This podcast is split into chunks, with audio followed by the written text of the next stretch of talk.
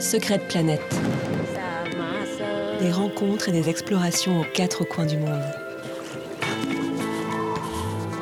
Expédition extrême. Trek au long cours. Immersion au sein de communautés traditionnelles ou au cœur de la biodiversité. L'agence Secrète Planète vous invite à voyager et à partager une expérience. Secrète Planète, les grands entretiens. Bonjour à toutes et à tous et bienvenue dans ce nouvel épisode dans lequel nous recevons Serge Bazin, guide de haute montagne à très haute altitude. Au cours de notre entretien, Serge revient sur son parcours, les facteurs clés de réussite sur de telles expéditions, et enfin les caractéristiques de quatre sommets qu'il connaît bien, le Pic Lénine, le Manaslu, le Choyu et le Makalu. Nous vous en souhaitons une belle écoute. Alors voilà, bonjour, moi je suis euh, Serge Bazin, donc.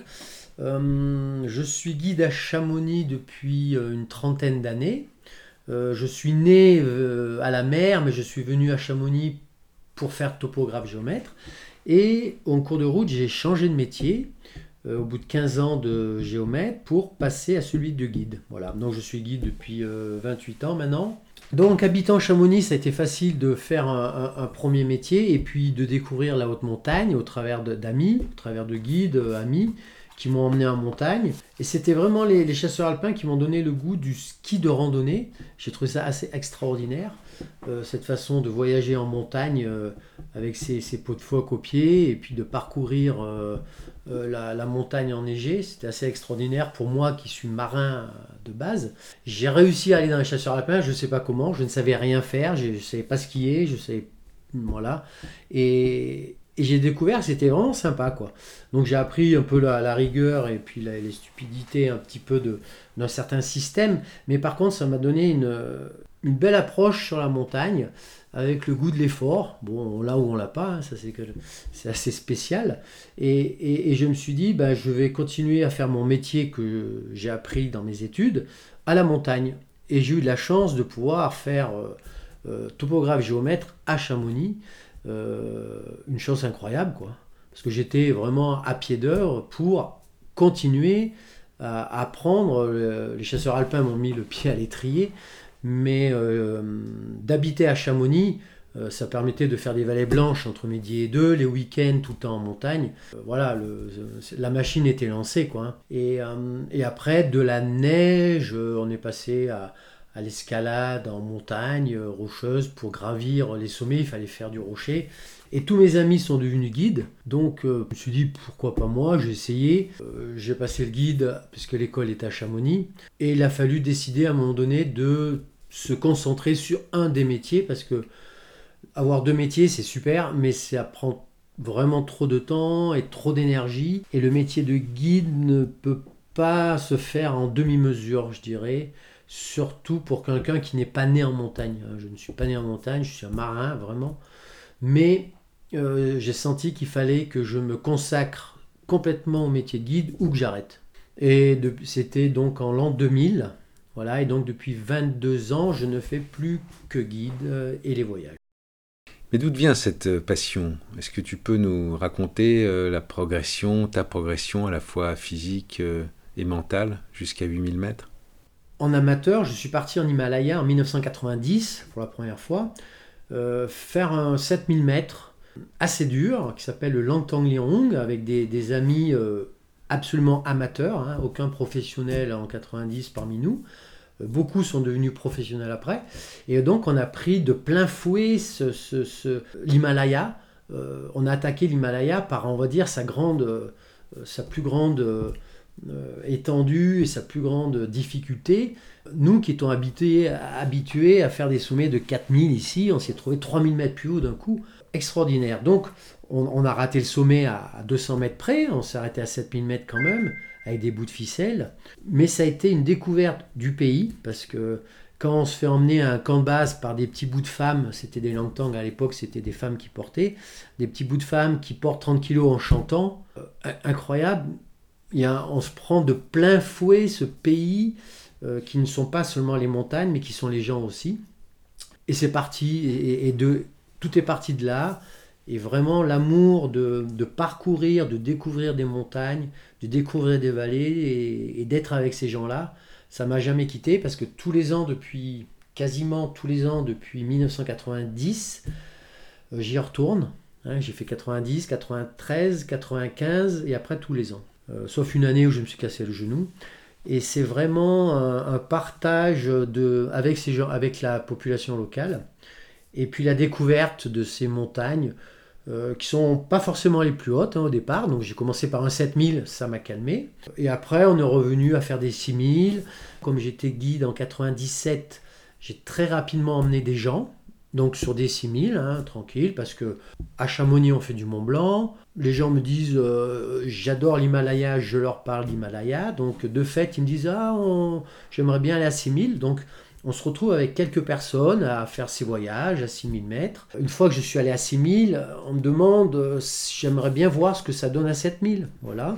Il faut un peu de temps, donc un peu d'argent aussi, avoir se dégager un petit peu des vacances assez grandes. Ben on, se, retrouve à 8000 parce qu'on a testé les 6000, les 7000, plusieurs fois 7000, pourquoi pas. Et à un moment donné, on, a envie de voir ce que donne notre corps à 8000, je pense. Hein. Euh, alors, c'est une logique, c'est vraiment une logique, c'est-à-dire qu'on ne se réveille pas un matin euh, chez soi en se disant tiens je vais faire 8000 alors qu'on on a fait que le Mont Blanc par exemple. Je pense pas euh, que ça arrive comme ça. Non, c'est une suite de, de, voyages, de rencontres, de montagnes, une connaissance de son corps. Et vraiment, un jour, on se dit, ben, j'ai envie d'aller à 7000. Et pourquoi pas à 8000. Euh, mais c'est vraiment un long parcours. Hein. c'est un long parcours, je pense. Il faut que ça soit un parcours logique et là, c'est vraiment, euh, c'est normal et c'est sain, quoi. De vouloir aller voir, euh, c'est la nature humaine, quoi. Et par contre, il y a des gens qui diront, oh ben 6000, euh, ça me va, je suis content. C'est une sensation, hein, on a des sensations là-haut, donc 6000, ça me va, ou 7000, c'est bon, j'ai vu, voilà mais euh, il faut que ça soit vraiment euh, une belle aventure dans une logique euh, normale. Je, reviens toujours à cette logique de vouloir ne pas gravir trop vite les échelons, pour parler des 8000 bien sûr. Hein. Il n'y en a que 14, il n'y en a pas des centaines. Et tu parlais de, de progressivité, 5, 6, 7, 8 des paliers qui impliquent un engagement différent, j'imagine, une mise en place de technologies avec l'oxygène, de gestion de risque. Est-ce que pour toi, il y a un moment où l'expédition euh, change un peu de nature? Vraiment, il y a, il y a un palier. Hein, tu parles de palier, euh, on peut parler de ça en plongée, je pense qu'on peut parler de ça aussi euh, avec la haute montagne. Il y a un palier qui est complètement, pour moi, incroyable. Ça, me rend... C'est pas une terreur, mais je sais que c'est là que tout se joue c'est les nuits au-dessus de 7004, 7005. À 7000 mètres, je dirais, j'emmène ma grand-mère. Non. 7000 mètres, on y va parce qu'on dort qu'à 6000 mètres. On dort à 6000 mètres si on fait bien les choses euh, dans l'ordre, tranquillement, on fait bien les paliers nécessaires pour aller s'acclimater, redescendre, se reposer, remonter. Aller à 7000 mètres, je dirais pas que c'est à la portée de tout le monde parce qu'il faut quand même marcher, mais il y a une logique dans le corps qui marche très bien. Par contre, les nuits au-delà de 7000 mètres, on se retrouve dans un environnement, je trouve, complètement dingue. On, sent qu'on n'est pas sur la Lune, mais qu'on n'a rien à faire là. C'est vraiment un autre monde. Hein, voilà, donc c'est un gros palier, c'est un énorme palier, parce qu'après les médecins, ils pourront en parler évidemment mieux que moi, mais la position allongée, c'est là où tout se joue, c'est-à-dire qu'on va pas avoir un œdème en marchant, l'œdème va se déclencher dans une position allongée où le corps est au repos. Et donc la position de repos, ça marche bien, mais pas à 7004, à 7004, 7005, c'est pas vraiment du repos, le corps il rentre dans une, souffrance hypoxique. Et je pense que même les, scientifiques euh, savent comment se déclenche un, œdème, par exemple, hein, dû, au manque de pression, hein, parce que l'oxygène, il y en a, mais il n'y a pas la pression nécessaire pour qu'on puisse absorber. Et cette pression va changer la qualité des tissus et fait que l'échange air-eau à l'intérieur de notre corps, au lieu d'être étanche, les parois vont devenir euh, à un moment donné complètement... Euh, il n'y aura plus d'étanchéité. Et là, vraiment, à 7004, je, je le ressens. On, est quand même très euh, vulnérable. Voilà. je ne me suis jamais senti autant vulnérable que ces nuits à 7004. Tu l'as déjà abordé en partie, Mais quelles sont selon toi les qualités primordiales pour euh, réussir un 8000 euh, Alors évidemment, on va parler de suite. Euh, on sait qu'il faut être patient, qu'il faut avoir de la persévérance parce qu'on n'a pas toujours le temps. Le temps n'est pas là, il y a du vent qui se lève, il va neiger, il va falloir que laisser la montagne se calmer. Donc toutes ces expéditions prennent du temps. Or, le temps, c'est ce qui nous manque le plus dans notre époque. Et en expédition, il faut avoir ce luxe de se donner de l'attente, euh, de se donner euh, un laps de temps qui va nous permettre euh, de monter là-haut, parce que si on essaie de se précipiter, on va, on va au désastre. Il faut une connaissance de soi-même dans ces moments-là, parce que se mettre dans une tente à 6005 pendant 3 jours, bah, c'est pas donné à tout le monde. Et c'est là, c'est ça qui mine les gens le plus, c'est de ne rien faire. Quand on marche, marcher, tout le monde sait marcher. On marche, on marche, ça va. Dès l'instant où on s'arrête, et qu'il faut s'arrêter parce qu'on est allé trop haut, il faut se donner un petit 24 heures, 48 heures pour se calmer. Et cette attente est très dure à gérer. Il faut vraiment prendre ce temps. C'est pas du temps perdu, c'est du temps qui va me faire aller plus haut. Et ça, ça demande des forces morales assez, je trouve, plus que le physique. De gravir un 8000 demande des forces morales euh, qu'il faut aller chercher, qu'il faut creuser, qui ne s'invente pas par rapport à l'ego. Moi, je veux aller vite, euh, parce qu'ici, on va vite, hein, on va vite. Mais non, là-bas, on peut pas aller vite. Donc, il faut calmer un peu son ego, travailler son humilité par rapport à la montagne. Euh, la montagne, elle veut pas, il y a trop de vent. Bon, ok, trop de vent, on arrête, trois jours, il n'y a pas de souci. Voilà, c'est comme ça, c'est comme ça. C'est vachement dur. Et ça, ça s'invente pas. Pour le travailler, il faut le vivre. Et pour le vivre, ben, il faut aller faire du 6000, 7000, parce que 6000 on attend un peu, mais pas trop. 7000 on commence un peu à avoir des laps de temps d'attente. Hein. Euh, au pic Lénine, on est obligé des fois d'attendre à cause du vent, 2-3 jours, voilà. Eh bien sur un 8000, on multiplie les problèmes d'attente. Et ça, il faut le travailler. Je te propose maintenant euh, de faire un focus sur quatre sommets que tu connais bien. Le pic Lénine à 7134 mètres au Kyrgyzstan, le Manaslu à 8163 mètres au Népal, le Choyu en Chine à 8201 mètres, et enfin le Makalu, la montagne des Français, à 8475 mètres. Alors commençons par le Lénine, qui est un sommet en soi et, qui est une préparation, un test pour aller plus haut. Est-ce que tu peux nous en dire plus sur cette montagne? Le pic Lénine, pour moi, c'est d'abord un pays euh, j'ai découvert un pays parce que je connaissais bien l'Himalaya, Népal. Euh, mais ça, on, remonte un peu dans l'Himalaya, très très haut, là-haut, dans le Pamir. J'ai découvert un, pays extraordinaire. Avant d'atteindre ces hautes montagnes, on est quand même assez rapidement au camp de base euh, par, rapport, au Népal. Mais c'est un pays, je sais que quand j'aurai 80 ans, si je retournerai au camp de base du Pic Lénine juste pour faire la marche d'approche de ce camp de base qui est pour moi une montée des alpages à la montagne extraordinaire. Extraordinaire. Des paysages, une plénitude, euh, c'est merveilleux. Et, donc le pic, pour parler du pic Lénine, hein, maintenant de l'alpinisme, la, montagne à gravir, d'aucuns diraient que c'est le 7000 le plus facile. Mais euh, du fait de cette euh, facilité, euh, soi-disant, beaucoup de gens y vont, mais il y a très peu d'élus en fait en haut. Parce que c'est une montagne qui est rude, qui est longue, il y a quand même des dangers de, la montagne, même s'ils sont très concentrés sur un parcours camp 1, camp 2. Et on se retrouve très vite projeté en haute montagne. Mais ça, c'est quelque chose que je pense savoir maîtriser, la façon de monter là-haut à 7000. Et donc, en prenant son temps, en prenant quelques règles d'alpinisme, parce qu'il y a quand même des crevasses, il y a quand même un peu des murs à franchir, mais ça permet, c'est une montagne qui permet vraiment de se tester par rapport à l'altitude, hein, parce que je n'ai pas non plus de grands grands dangers, il hein, faut, faut, faut, faire gaffe quand même à pas aller trop vite, mais ça c'est mon job. Et donc ce pic Lénine, il a quand même ça d'extraordinaire qui se situe quand on est au sommet du pic Lénine, on regarde vers le sud, hein, je pense que c'est le Kazakhstan ou vers l'Afghanistan au sud, on voit des montagnes à perte de vue, 200 km de montagnes.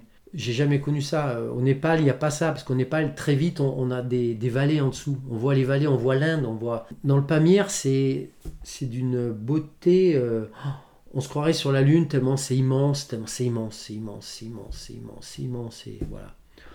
Et euh, vraiment la beauté des paysages, le peu de difficultés techniques font que je peux me concentrer moi sur l'effort que donnent les gens. Hein, je n'ai pas à me concentrer trop sur les cordes fixes, les machins. Il y en a un petit peu, mais juste de quoi donner un petit peu de, saveur quand même à cette montagne. Hein, parce que si on n'est pas alpiniste, on ne monte pas au pic Lénine. C'est pas vrai. Hein, pas vrai.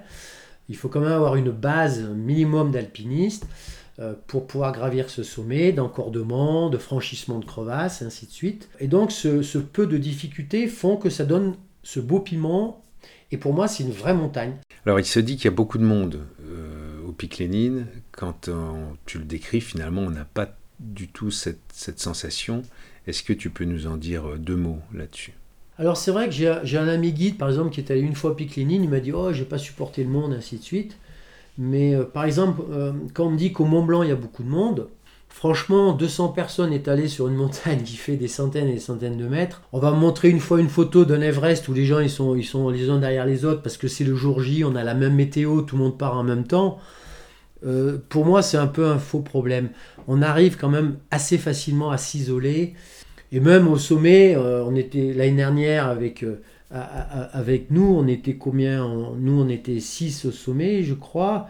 On a croisé peut-être 20 personnes en, descendant, mais c'était on se serrait, on se connaissait pas, on se serrait, on était content de voir les autres réussir, redescendre, se croiser. Voilà quoi.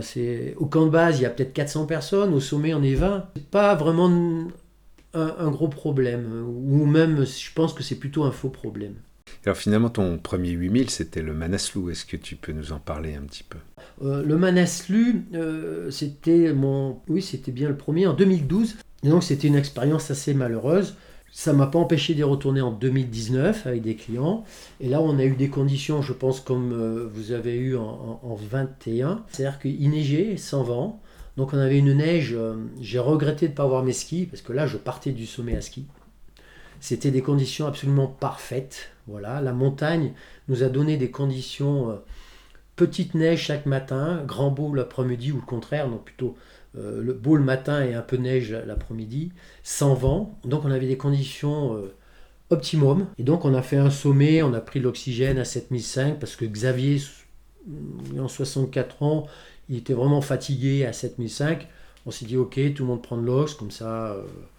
L'autre client qui était là, il pouvait y aller sans ox, mais on a joué, le team, hein, on a joué le, voilà, la coordination comme on avait prévu donc on a fait un sommet, mais tellement tranquille, euh, comme dans les Alpes, quoi. Ça s'est passé. Euh, on, a attendu, euh, un peu au sommet parce qu'il y avait des Chinois qui ils n'arrivaient pas à faire les dernières cordes fixes, donc on a attendu une demi-heure, trois quarts d'heure. Bon, on est à 8000, on discute, on a un autre sommet qui est là.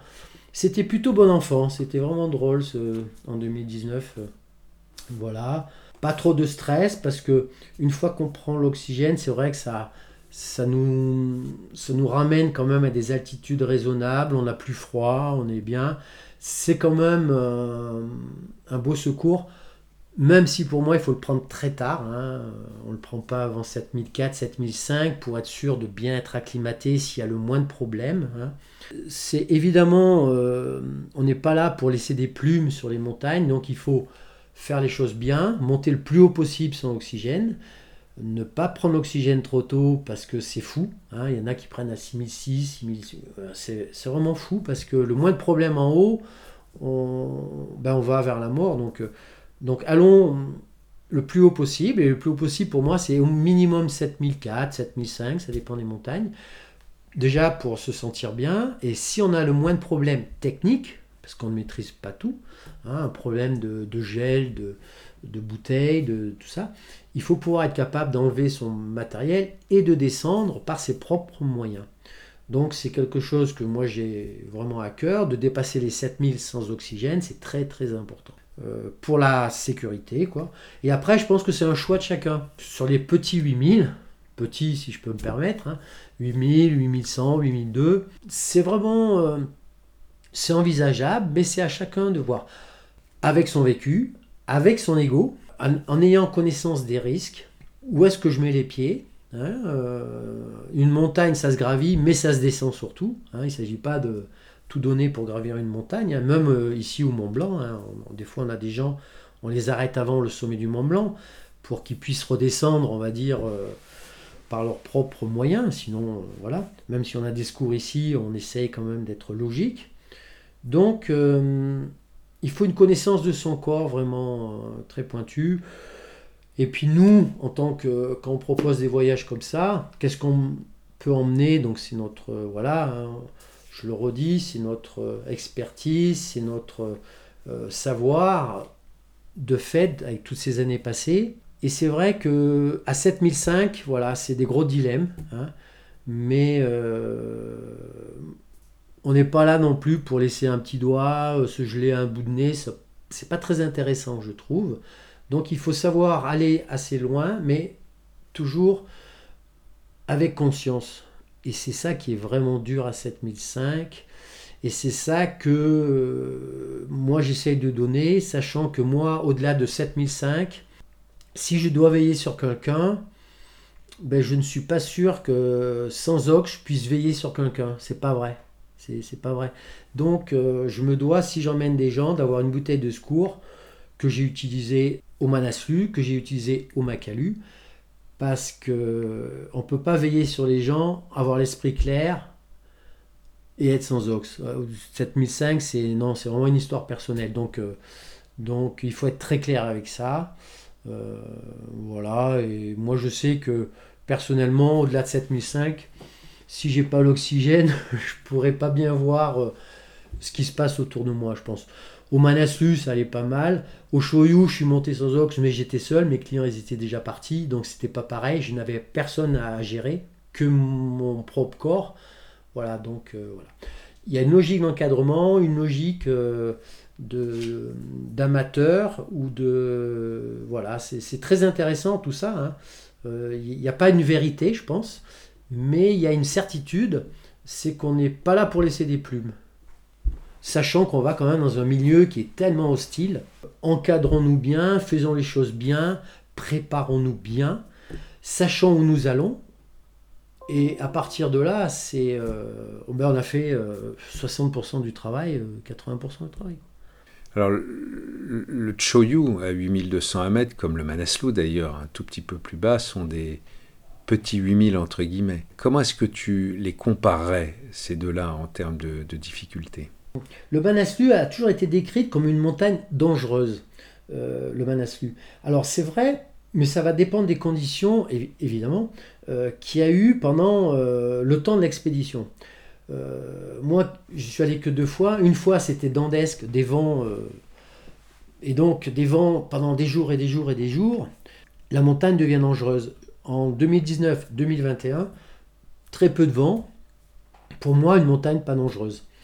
Donc les conditions euh, font que le Shoyu, c'est une montagne qui est peu dangereuse, mais elle est quand même sous le vent quand le vent arrive de, l'Inde. Et il peut y avoir des petites plaques là-haut euh, vers la bande jaune. Mais c'est une montagne qui est relativement saine. On arrive en basket à 6005 au Shoyu. On arrive en basket à 6005, il y a des gens qui partent avec l'oxygène. Alors toi tu es en basket et puis tu vois des gens qui partent. Là tu comprends plus, ce sont les expés commerciales d'un fameux Suisse là que j'ai croisé d'ailleurs. Mais c'est quoi ce truc? C'est quoi ce truc? Donc il n'y a aucune transition, quoi. C'est complètement dingue. Par contre, c'est tellement belle montagne, le tellement belle montagne, qui est assez saine, je dirais un peu comme le Makalu, euh, parce que c'est simple, c'est une montagne simple. Soit il y a eu du gros mauvais temps, de la neige avec du vent, ça nous a mis une plaque là-haut vers les bandes jaunes, on le sait.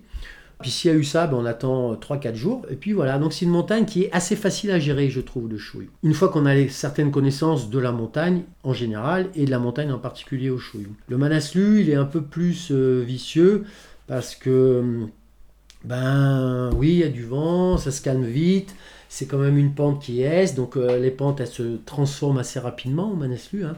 Très rapidement après la chute de neige, la neige devient dure. Est-ce qu'on peut y aller? C'est plus compliqué. Voilà, le Manaslu est une montagne plus compliquée. Le Shoyu est déjà situé au Tibet, dans un environnement sec, euh, assez incroyable, jusqu'à, euh, jusqu'au, camp de base qui est situé très haut. Hein. donc il a la particularité, le Shoyu, d'avoir un camp de base énorme à 5007, facile d'accès.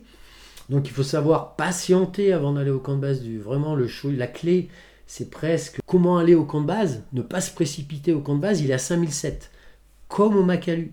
Makalu, heureusement qu'on a un camp base haut à 5007, parce que la montagne à 8005 est énorme. Euh, le Shoyu, il est un peu plus bas. Euh, il n'y a pas trop de difficultés. Il y a quelques cordes fixes. C'est très, très jolie montagne.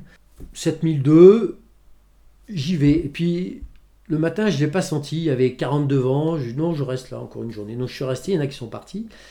Et le lendemain, je suis reparti. Il n'y avait plus de vent. Euh, on a aidé, il y avait un, Sherpa et puis son client qui squattait ma tente à 7004, 7005, un camp que j'ai, je devais le faire pour boire un petit thé. Et puis finalement, ma bouteille d'ox a servi, que j'avais entreposée là-haut, au cas où, elle a servi à sauver ce client indien qui était au bout de sa vie. Euh, et donc mon Sherpa qui était avec moi s'est occupé de ces gens-là avec ma bouteille d'ox, il les a redescendus. Et donc moi, bon, bah, de 7005, j'ai continué euh, euh, tout seul. J'ai failli arrêter parce qu'il y avait une, plaque qu'il fallait tracer. Je faisais un pas, on dit des fois cinq pas. Non, j'en faisais un, je m'arrêtais. Je dis, bon, ben, j'arrête, quoi. C'était 7009. Et puis mon, mon Sherpa, après avoir évacué les gens, est revenu avec l'oxygène. Avec l'oxygène. Donc il est passé devant moi. Et donc j'avais quelqu'un qui traçait la voie et moi, derrière, j'avais qu'à suivre, à prendre des photos. Euh, comme c'était assez dur à tracer dans une plaque avant un petit peu 20 cm qui cassait, bah derrière, j'étais, même sans og, j'étais à l'aise parce que ça allait pas vite. quoi.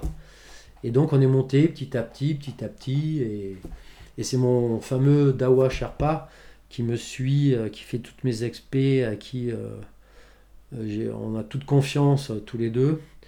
Et du sommet, on est resté une heure.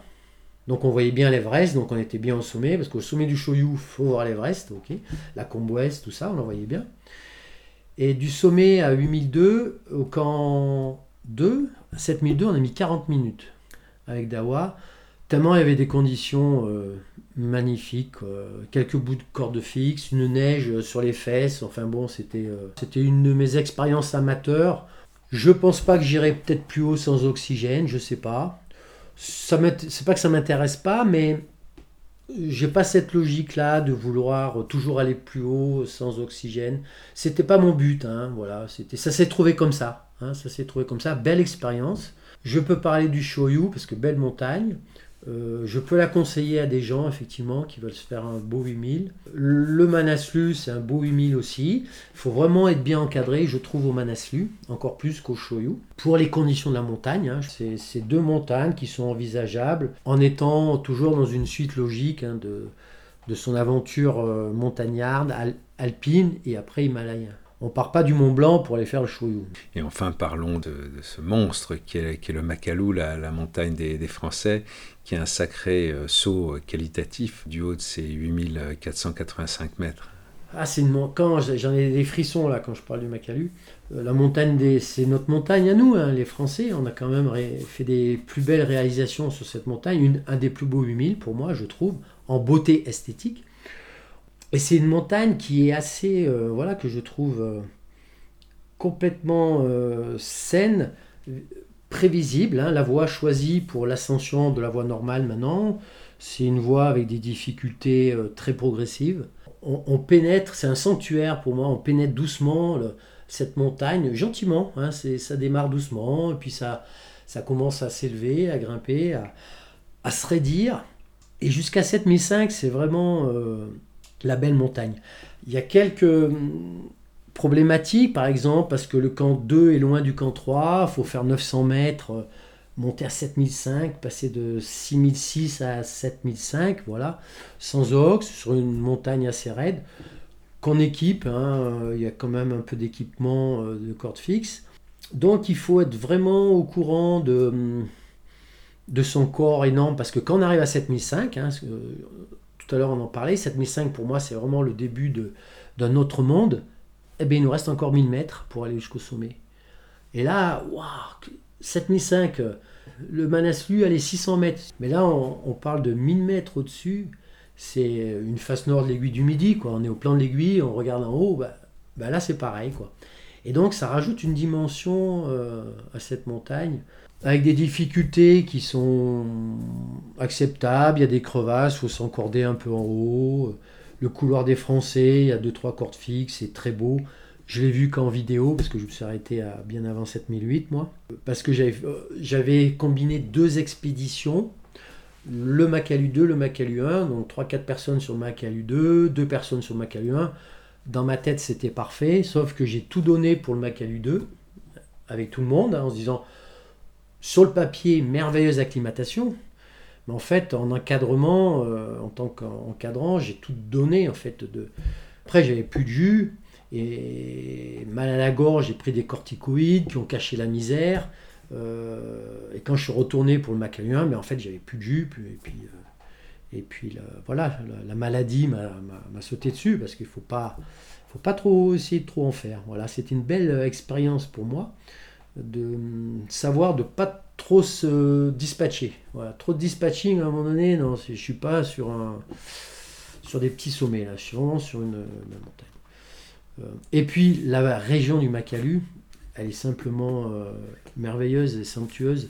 Là, on est au cœur du Népal. Hein. On est au cœur du Népal. J'y étais en 2016, je crois, printemps. Donc c'est une montagne qui se fait, qui se gravit au printemps, comme le reste. On a vu peut-être 20 personnes, 30 personnes. Alors pour les amoureux de qui veulent pas de social, qui veulent se sentir seuls au monde, je conseille la région du Makalu. alors le sommet est encore pire, mais parce que il euh, y a moins d'agences qui proposent effectivement les sommets comme Manaslu. Donc il y, a beaucoup de grimpeurs, entre guillemets, des vrais grimpeurs, les gens qui ont un gros passé, parce qu'on ne vient pas au Makalu par hasard. Les gens qui viennent au Makalu, c'est des gens qui sont... Ils, ont bourlingué, ils ont un passé de, de, montagnard euh, assez étoffé. On est peu nombreux, hein. on est peut-être... Euh, 7-8 expéditions en 2016 quand j'y étais, ouais, 7-8, on était beaucoup, une quarantaine de grimpeurs. On est content qu'il y ait une quarantaine de grimpeurs avec euh, leurs 20 Sherpas, parce qu'il faut du monde sur la montagne, parce que sans les Sherpas, euh, ben, on fait rien. Et puis avec 4-5 euh, personnes, ben, pour tracer une voie, on s'épuise au bout de 400 mètres. Donc on est content en fait qu'il voilà. On a les yeux qui, qui, brillent quand on est au Macalu. C'est ouais, ouais, ouais. J'ai pas fait le sommet, mais vraiment, euh, quelle belle aventure, quoi. Quelle belle aventure.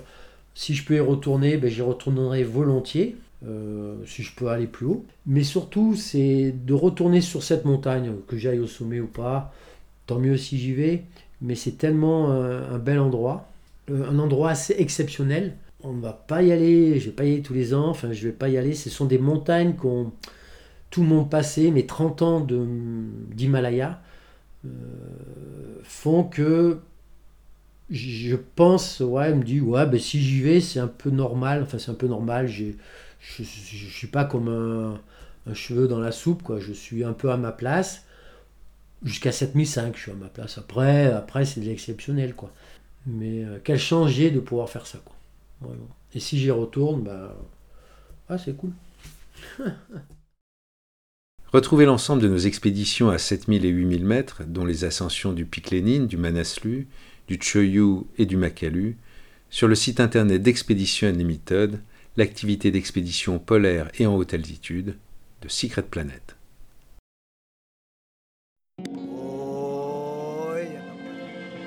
Expédition, voyage d'aventure et de nature. La nature, dans sa puissance, sa diversité et sa fragilité l'homme dans sa richesse culturelle, son humanité et sa liberté sont au cœur de Secret Planète. Nous vous guidons vers les femmes et les hommes qui nous ont émus et les lieux qui nous ont émerveillés. Secret Planète, construisons ensemble le voyage de demain, plus engagé, plus rêveur et plus responsable.